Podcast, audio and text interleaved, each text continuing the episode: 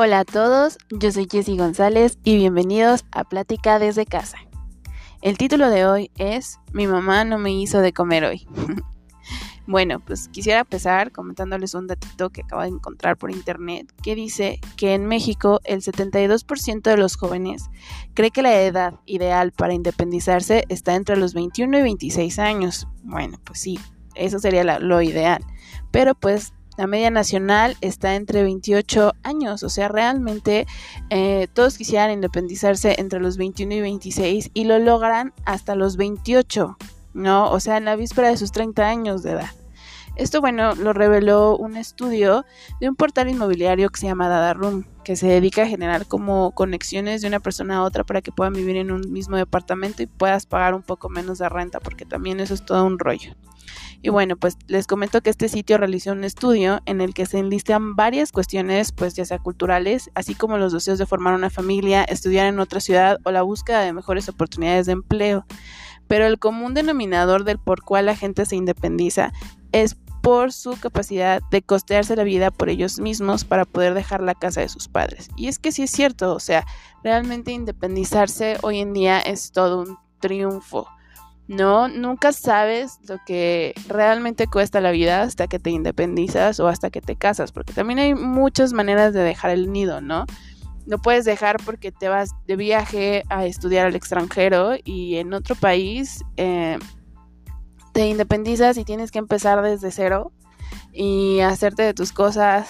Eh, ser autosuficiente, controlar tus gastos, controlar tu transporte, tus comidas, tu súper, absolutamente todo y estudiar en otro, en otro país. Esa es una de las maneras eh, muy divertidas. También hay otra, pues casándote, ¿no? Yéndote a vivir con alguien más. No necesariamente firmar el contrato de matrimonio, pero sí yéndote a vivir con alguien más, ya sea tu pareja o tus amigos, ¿no? Que la verdad es que yo pienso que es muy diferente cuando te vas con tu pareja que cuando te vas con tus amigos. Yo viví un tiempo con mi pareja y viví un tiempo con unos amigos y la verdad es que las dos cosas eran sumamente distintas, eh, la relación era totalmente diferente y obviamente los gastos eran muy muy diferentes a como pues de una pareja a, unos amigos, ¿no? También el hecho de aprender a administrarte creo que fue una de las cosas que, que más me costó trabajo aprender, ¿no? Bueno, yo les cuento, yo me independicé cuando tenía 21 años de edad y estaba saliendo de la universidad. Literal, así salí eh, como un 27 de agosto y el primero de septiembre yo ya estaba viviendo en mi nuevo departamento. Me fui a vivir sola eh, sin trabajo fijo, tenía como hay unos negocios que hacía pero pues ya había juntado como un dinero, había pagado como la renta y el depósito y tenía como para pagar otras dos, tres meses más de renta, por así decirlo, y un poco de comida. O sea, tenía como dinero como para sobrevivir unos dos meses y medio, la verdad. Y pues me fui, ¿no? Me fui a la aventura, me, me independicé y la verdad es que me hizo crecer demasiado, madurar muchísimo, hacerme cargo de mí misma ha sido una de las, una de las cosas más grandes que he tenido, pero también muy satisfactorias. La verdad es que no me arrepiento de haberlo hecho a los 21, eh, para nada. Y creo que no hay una edad, o sea, no hay una edad, no hay una edad y nunca eres lo suficientemente grande o lo suficientemente responsable o lo suficientemente sostenible económicamente como para tomar esa decisión. Creo que debes este, realmente estar consciente del paso que vas a dar, eh, de las consecuencias que va a traer y de que pues no pasa nada, ¿no? O sea, al principio sí sientes que se te acaba el mundo porque pues empiezas a ver la libertad y la soledad de una forma muy distinta, ¿no? O sea, yo la primera semana estaba increíblemente feliz en mi casa, o sea, era como mi departamento, mis cosas, no tenía ni un solo mueble, nada, nada, nada, nada, solo mi recámara, una televisión súper chiquita y ropa y ya, o sea, me acuerdo que la casera del departamento que yo rentaba me dejó una parrillita para hacerme de comer. Y eso era mi vida y yo era la mujer más feliz del mundo. O sea, la primera semana no tuve reglas, no tuve nada y fue un, un descontrol increíble. O sea, me la pasé increíble pasaron las semanas y empecé a, a como a caer de gracia, ¿no? Como que el primero fue la novedad, ¿no? Estoy, estoy sola, ¿no? Puedo hacer lo que quiera, no, no hay un papá, no hay una mamá que me pongan reglas, que me pongan límites, que me pongan nada, puedo hacer lo que yo quiera, pero pues iban pasando las semanas y entonces ya empezaba a caer en la cuenta de que, ok, este, ya se me acabó tal producto o ya no tengo, este, cremas o productos de limpieza personal o, o ya no tengo eh, ropa o ya no tengo tenis o ya no tengo para comer, porque incluso yo en lo personal sí llegué a no tener nada de comer y a tener mucho, o sea, como todos, yo creo que en algún momento de nuestras vidas, cuando nos independizamos, creo que nuestro, nuestro mayor miedo es como fracasar y regresar a casa porque no vas a encontrar los medios suficientes para poder salir adelante. Pero creo que no debe ser un factor por el cual no, no te arriesgues a hacerlo. Porque creo que cuando te arriesgas a hacer las cosas, como que los mecanismos aparecen. Nunca me quedé sin comer, la verdad. O sea, sí pasé días muy difíciles, sí tuve que aprender a, administrar mejor mis ingresos, tuve que aprender a administrarme yo misma con mis tiempos, con mis horarios, todo dependía de mí.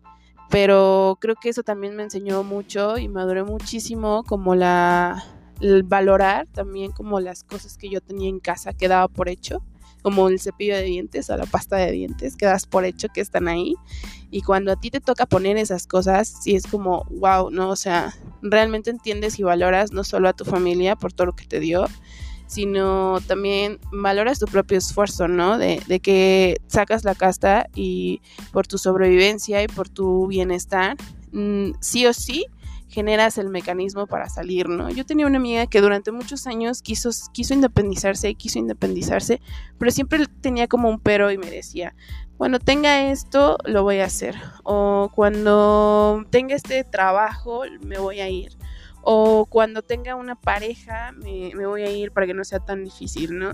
Y pasaron como los años y los años y los años, y yo veía que, que era la persona más estable que yo conocía, o sea, realmente sabía cómo administrar su dinero, tenía su propio negocio, le iba súper bien en el negocio y creo que solamente le hacía falta como arriesgarse, ¿no? O sea, arriesgarse y saber que, que si trabajas duro, que si te organizas y que si realmente eh, agarras el toro por los cuernos y realmente pues te haces responsable, pues las cosas van a salir súper padrísimas. Y de hecho una de las cosas que que son súper increíbles de vivir independiente, es como la libertad de tener tu propio espacio, tu propio dominio, donde tú puedas crear lo que tú quieras dentro, ¿no? O sea, tus paredes son tuyas, tu recámara es tuya, eh, tu tiempo te pertenece y tú eliges eh, a quién eh, pasa a tu casa, a quién está dentro de tu casa, con quién convivir, ver una película, o sea, realmente es como un paso que debes dar, ¿no? Que debes hacerlo sin miedo y no importa cuántos años tengas, si tienes 20, 21, 25, 30 o 40 años, creo que siempre nos va a dar miedo al principio y siempre vamos a sentir esta sensación de adrenalina, porque al final del día estás saliendo del nido, ¿no? Pero creo que también es súper importante que lo hagas o que lo hagamos en, en algún momento de nuestra vida porque definitivamente nos hace crecer como personas, nos hace crecer como individuos y también nos hace valorar muchísimo todo lo que te dieron tus papás, ¿no?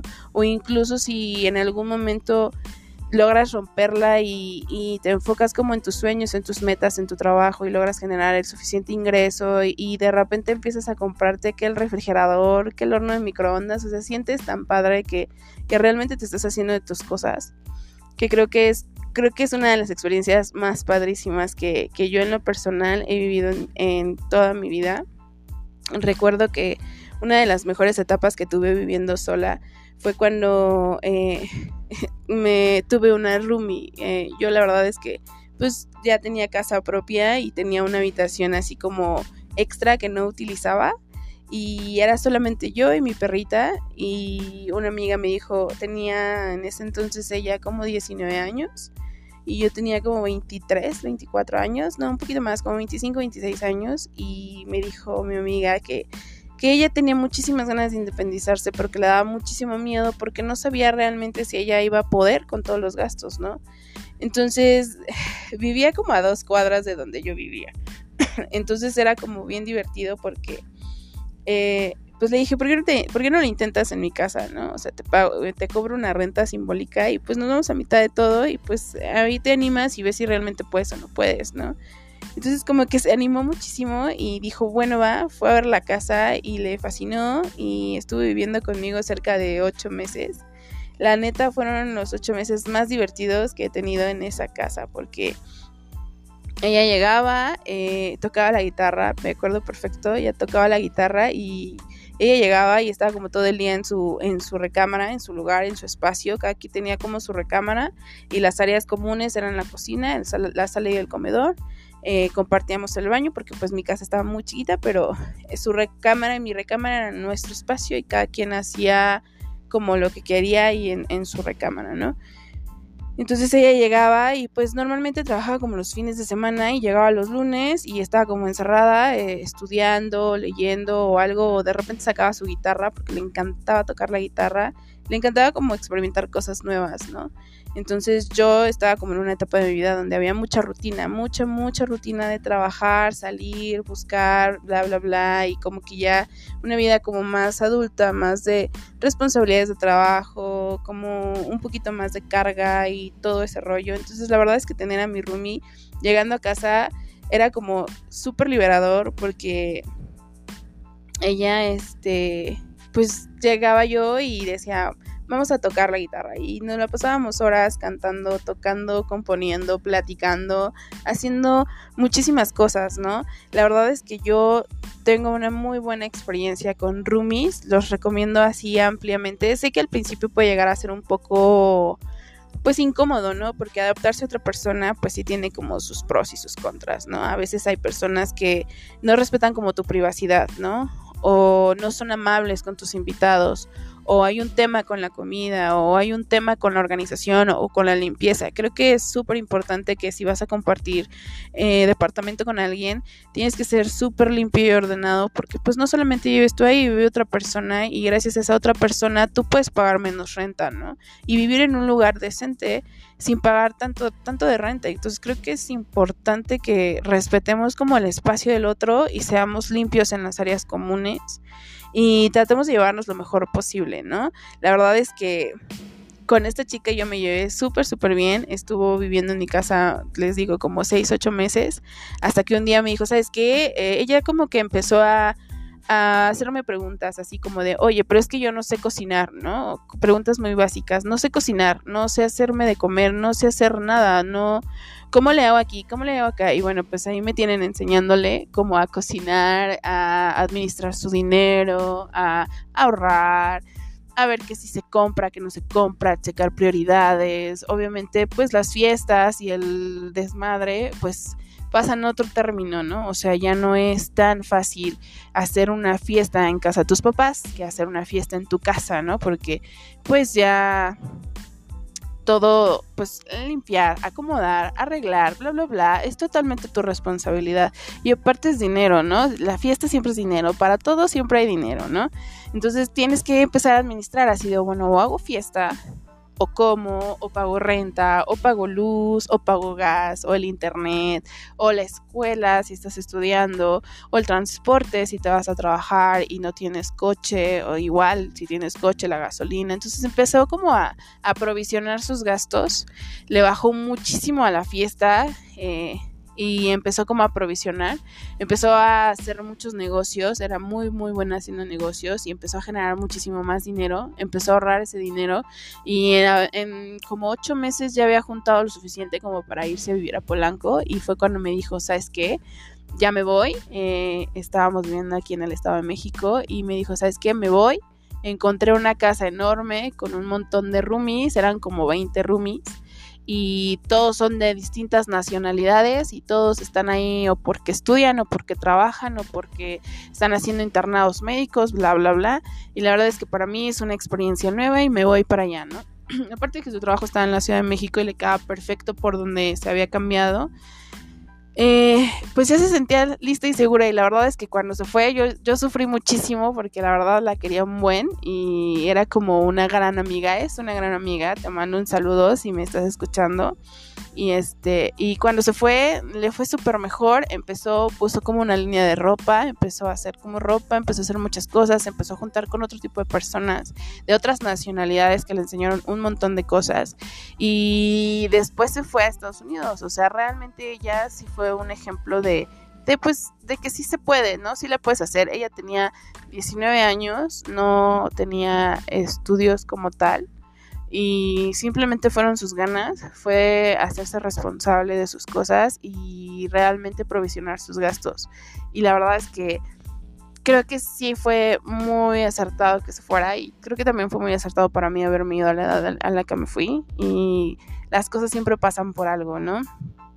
Y creo que pues me gustaría como dejarte esa pregunta, ¿no? Así de, bueno, ¿cuántas veces has querido irte y por miedo a no hacerla te eliges quedarte en tu zona de confort? Porque también quedarte en tu zona de confort es quedarte en casa con tus papás. Igual, hay muchos, muchos que aportan dinero a la casa con sus papás y se dividen gastos o entre eh, uno pone una cosa, el otro pone otra cosa y así, también es súper válido. Pero realmente tienes esa gana, si tienes esa, esa espinita, esa gana, esa garra de quererte ir, no lo pienses, no importa cuántos años tengas, ni cuánto dinero tengas en el banco, puedes tener miles o cientos o nada.